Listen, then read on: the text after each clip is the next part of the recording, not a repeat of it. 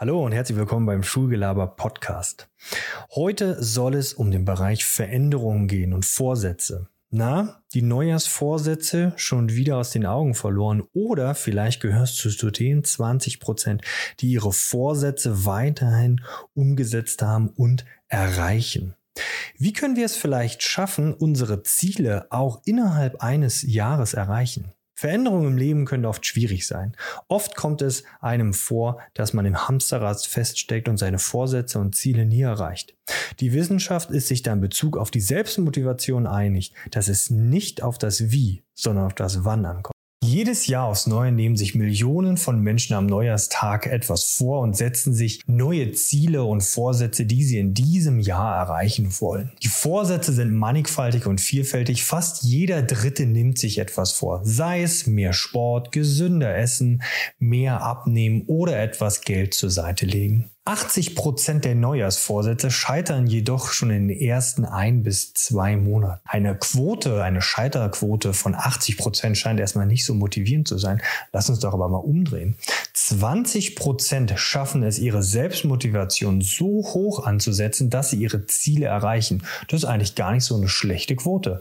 Wie schaffen diese Leute es, sich so selbst zu motivieren? Und können wir vielleicht diese Selbstmotivation, die wir am Neujahrstag irgendwie alle verspüren, weil wir etwas uns vornehmen, wie können wir das vielleicht im Laufe des Jahres übertragen? Dieser Effekt, dass wir uns etwas zu einem bestimmten Zeitpunkt vornehmen, nennt sich auch der Fresh Start oder Neustart-Effekt. Jedes Jahr aufs Neue haben wir ein neues Jahr vor uns.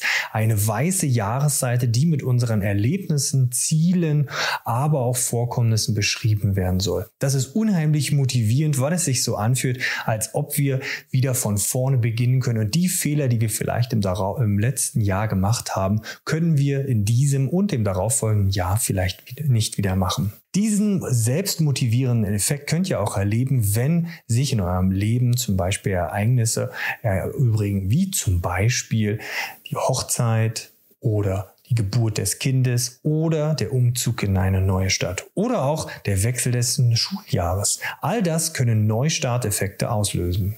Wie kann man sich diesen Neustart-Effekt, den wir an Neujahr verspüren, weil eine weiße Seite vor uns liegt, die sind selbst motiviert und hoch motiviert, die Dinge anzugehen. Wie können wir das im Laufe des Jahres vielleicht für uns nutzbar machen? Schauen wir nochmal an den Neujahrstag. An keinem anderen Datum im Laufe des Jahres gibt es so viele Menschen, die sich Ziele setzen und vielleicht zum allerersten Mal sich etwas vornehmen und dieses strukturiert vielleicht auch umsetzen, vielleicht auch niederschreiben. Und da haben wir schon mal den ersten Punkt.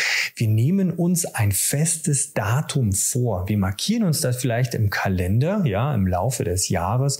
An diesem Datum möchte ich damit beginnen. Zum Beispiel der 1. März oder der Halbjahres Jahreswechsel am 1. Februar oder der Neustart des Schuljahres nach den Sommerferien. Markiert euch dieses Datum in eurem Kalender und das wird schon mal die erste Motivation auslösen, weil ihr im Kalender seht, darauf arbeite ich hin. Ab diesem Zeitpunkt fange ich an. Der zweite Punkt ist, macht das Ganze öffentlich. Wenn wir uns über die Neujahrsvorsätze mit anderen unterhalten, dann sind wir schon am ersten Punkt. Wir unterhalten uns mit anderen Menschen über unsere Vorsätze. Wir machen es öffentlich. Wir machen es publik. Was wir uns vorgenommen haben.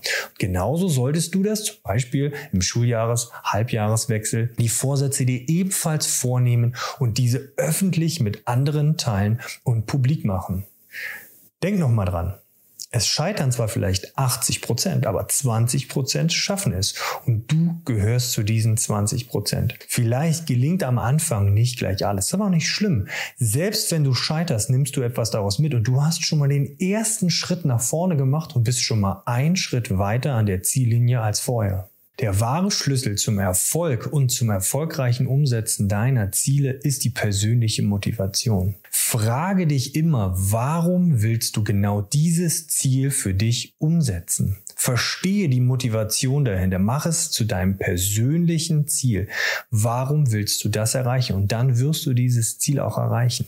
Denk dran, Markiere dir einen festen Tag im Kalender, mache es öffentlich und starte an diesem Zeitpunkt. Der Neustarteffekt kann aber auch eine Falle sein und dich vom Weg abbringen. Wenn du bereits gewisse Gewohnheiten trackst, zum Beispiel bist du täglich an einer kleinen Routine dran, um zum Beispiel zu trainieren und das Ganze markierst du in deinem Kalender und streichst das Ganze ab. Dann ist der Neustarteffekt eventuell hinderlich, wenn du die 30 Tage voll hast in deinem Kalender und die markiert hast, dann reißt die ab und dann hast du den Neustart in dem Kalender. Das könnte durchaus demotivierend sein. Mach es vielleicht anders, indem du die Sachen dauerhaft trackst und vielleicht eine zweite Seite unter dem Kalender pinst und somit deinen bisherigen Erfolg weiterhin sichtbar machst.